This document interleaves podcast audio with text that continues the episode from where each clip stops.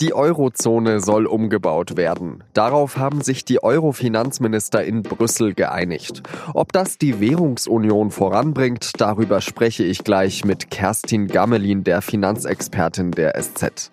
Heute ist Dienstag, der 4. Dezember. Ich heiße Jean-Marie Magro und Sie hören den Nachrichtenpodcast der Süddeutschen Zeitung auf den Punkt. 16 Stunden lang haben die Euro-Finanzminister verhandelt. Am Ende sagt der Chef der Eurogruppe, der Portugiese Mario Centeno, I must say that uh, we made it. After several months of intense negotiations and a very tough and long meeting, we delivered a comprehensive plan to strengthen the euro. Centeno sagt, wir haben es geschafft, jetzt liegt ein konkreter Plan vor, wie man den Euro stärkt. In den Verhandlungen haben zwei Punkte vor allem eine zentrale Rolle gespielt. Beide sollen die Währungsunion besser vor Krisen schützen. Einerseits über die weiterentwickelte Bankenunion, andererseits über den Euro-Rettungsfonds ESM, der soll auch gestärkt werden und neue Kompetenzen bekommen. Deutschlands Finanzminister Olaf Scholz hat dazu auf Twitter geschrieben, die Euro-Reform kommt entscheidende Schritte voran. Und auch sein Amtskollege, der Franzose Bruno Le Maire, ist scheinbar zufrieden. Er sagt, mit der Reform des Euro-Rettungsfonds wird dieser zu einem echten, noch wirksameren Kriseninstrument. Noch bis vor kurzem hatten sich Le Maire und Scholz ja so manche Auseinandersetzung geliefert. Mir ist jetzt Kerstin Gammelin zugeschaltet, die mit dem deutschen Finanzminister Scholz nach Brüssel zu den Verhandlungen gereist ist. Frau Gammelin, die zwei Punkte, die Absicherung gegen Bankenpleiten und der stärkere ESM, die habe ich gerade schon angesprochen. Details sind noch nicht viele bekannt. Was steckt dahinter? Fangen wir vielleicht mit dem ESM an. Der ist ja landläufig bekannt als Europäischer Rettungsfonds oder Rettungsschirm. Und bisher war es so, dass wenn Länder kurz vor der Pleite standen, dieser Rettungsschirm Kredite vergeben hat gegen strenge Auflagen, gegen Sparprogramme und Reformprogramme. Und künftig können kleinere Länder vor allen Dingen, wenn die in die Krise geraten und kurzfristig Hilfe brauchen, Kredite beim ESM beantragen und die können sie dann bewilligt bekommen, sofern sie vorher die Kriterien des Stabilitätspaktes erfüllen. Und das heißt also, wenn sie nicht zu viele neue Schulden machen und wenn sie nicht zu hohe Schuldenberge sowieso schon haben. Und das soll insgesamt dazu dienen, dass die Eurozone stabiler wird. Das zweite noch, hatten wir noch die Bankenunion. Im Prinzip hat man 2012 äh, beschlossen, unbedingt diese Bankenunion zu gründen, weil äh, die Banken untereinander so vernetzt sind, dass man gesagt hat, wir müssen da auch eine gemeinsame Aufsicht haben und gemeinsame Kriterien, wie Banken im Falle einer Pleite abgewickelt werden können. Und es soll so sein, dass zuerst natürlich die Gläubiger der Banken die Kosten tragen, aber dann ganz am Ende, wenn es doch dazu kommen sollte, dass kein Geld mehr da ist und zum Beispiel die Sparguthaben gesichert werden sollen, dass dann am Ende der ESM, also der Europäische Rettungsfonds, einspringt und über Kredite diese Spareinlagen sichert. Wie betrifft das den deutschen Steuerzahler? Es gibt keine gemeinsame Haftung, dass ein Land für alle Schulden haftet, sondern diese Haftung ist beschränkt auf den jeweiligen Anteil. Und man muss auch mal davon ausgehen, dass natürlich Deutschland im Moment sehr gut dasteht, aber dass sich das auch wieder ändern kann. Das sieht jetzt zwar nicht so aus, aber ich sage nur Handelskrieg, Krise der Autoindustrie. Es gibt diverse Risiken, die auch in Deutschland aufgefangen werden müssen. Und ich glaube, es ist für alle gut, die in der Eurozone sind, wenn dann insgesamt auch so eine Art Brandmauer eingezogen wird.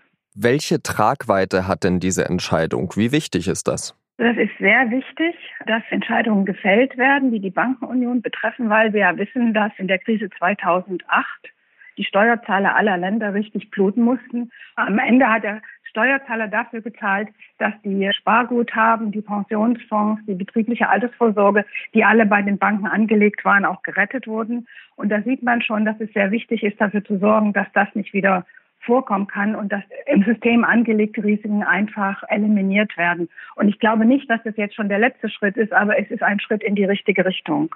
Ein weiterer Schritt wäre ja zum Beispiel ein gemeinsames Eurozonenbudget gewesen, das sich Emmanuel Macron, der französische Präsident, ja so wünscht. Darauf hat man sich jetzt aber, obwohl man sich davor mit Deutschland geeinigt hat, nicht auf der breiten europäischen Ebene einigen können. Man hat da schon heute Nacht um drei noch gesehen, wie weit die Länder auseinander sind. Und man hat jetzt auch sich nicht darauf einigen können, ein Eurozonenbudget zu beschließen, sondern hat das auf das Gipfeltreffen der Staats- und Regierungschefs in einer Woche verschoben. Grundsätzlich ist, glaube ich, Folgendes dazu zu sagen, dass die Eurozone so stabil ist und nicht in der Krise implodiert ist, ist vor allen Dingen der Europäischen Zentralbank zu verdanken. Die Europäische Zentralbank ist mit ihrer Geldpolitik jetzt ziemlich am Ende angelangt und das heißt im Umkehrschluss, dass die Länder was machen sollen und dass die Eurozone auch selber Instrumente sich schaffen muss, wo im Krisenfall reagiert werden kann. Und so ein Eurozonenbudget ist so ein Kriseninstrument und deswegen ist es Macron so wichtig und deswegen sind auch die Deutschen mit dabei.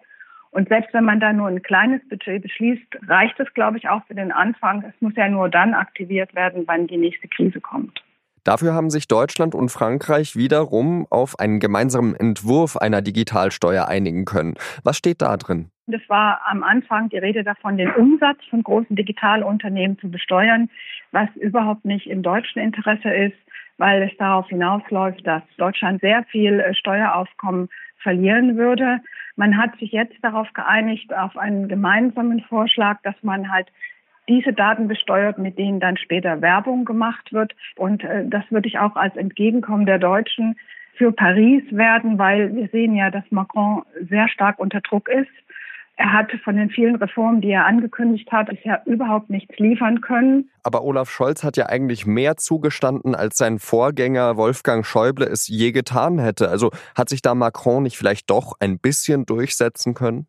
Olaf Scholz ist jetzt im allerletzten Augenblick dem französischen Finanzminister einen kleinen Schritt entgegengekommen, indem man gesagt hat, wir versuchen jetzt doch nochmal eine Digitalsteuer. Das ist Macron deswegen so wichtig, weil in Frankreich, anders als in Deutschland, immer noch eine sehr große Abgrenzung gegenüber Amerika besteht. Und außerdem ist man in Frankreich sowieso gegen große Konzerne. Also das zusammen hat die Digitalsteuer auf den Plan gerufen. Anders als Deutschland ist der Maschinenbau ja auch nicht so stark in Frankreich. Deswegen ist diese Steuer für Frankreich eher zu verkraften als für Deutschland. Kurz gesagt, Macron kurz vor dem Absturz. Und das ist jetzt ein kleiner Schritt auf Macron zu. Von Seiten der Deutschen, ob es reicht, wage ich zu bezweifeln. Vielen Dank, Kerstin Gamelin nach Brüssel. Dankeschön. Und jetzt habe ich noch drei weitere Nachrichten für Sie. Die Vereinigten Staaten stellen ganz offen die derzeitige Weltordnung und konkret die Rolle der Vereinten Nationen in Frage. Bei einer Rede in Brüssel hat US-Außenminister Pompeo gefragt, ob das System noch funktioniert, wie es ausgestaltet ist. Konkrete Schritte hat er keine angekündigt, dafür aber gesagt, dass die Nationen der Welt nur unter amerikanischer Führung vereint werden können. Die US-Regierung werde weiter internationale Verträge neu verhandeln oder sie kündigen, wenn sie nach ihrer Auffassung überholt oder schädlich sind, wie zum Beispiel das Atomabkommen mit dem Iran. An diesem Wochenende haben die gelben Westen in Paris noch den Triumphbogen gestürmt. Jetzt geht die französische Regierung einen Schritt auf sie zu. Eigentlich wollte sie zum 1. Januar die Ökosteuer auf Benzin und Diesel erhöhen, setzt das jetzt aber für unbestimmte Zeit aus. Außerdem werden die Tarife für Strom und Gas während des Winters nicht angehoben. Premierminister Philippe sagte wörtlich, keine Steuer ist es wert, die Einheit der Nation zu gefährden. Die Arbeitsbedingungen für Lkw-Fahrer sollen verbessert werden. Darauf haben sich die EU-Verkehrsminister verständigt. Für die gleiche Arbeit am gleichen Ort soll es in Zukunft auch den gleichen Lohn geben. Die westeuropäischen Länder beklagen derzeit unlautere Konkurrenz aus Osteuropa. Außerdem sollen die Fahrer bei längeren Ruhepausen nicht mehr im Führerhaus übernachten dürfen. Unternehmen sollen so gezwungen werden, Unterkünfte für ihre Fahrer zu bezahlen. Wegen der Besonderheiten im Transportwesen gelten aber immer noch spezielle spezielle Ausnahmen. Das Gesetzpaket muss noch mit dem EU-Parlament verhandelt werden. Das war der SZ-Nachrichten-Podcast auf den Punkt. Redaktionsschluss war wieder 16 Uhr. Das Silicon Valley und China forschen derzeit intensiv an der künstlichen Intelligenz. Und wir in Deutschland, wir liegen weit zurück.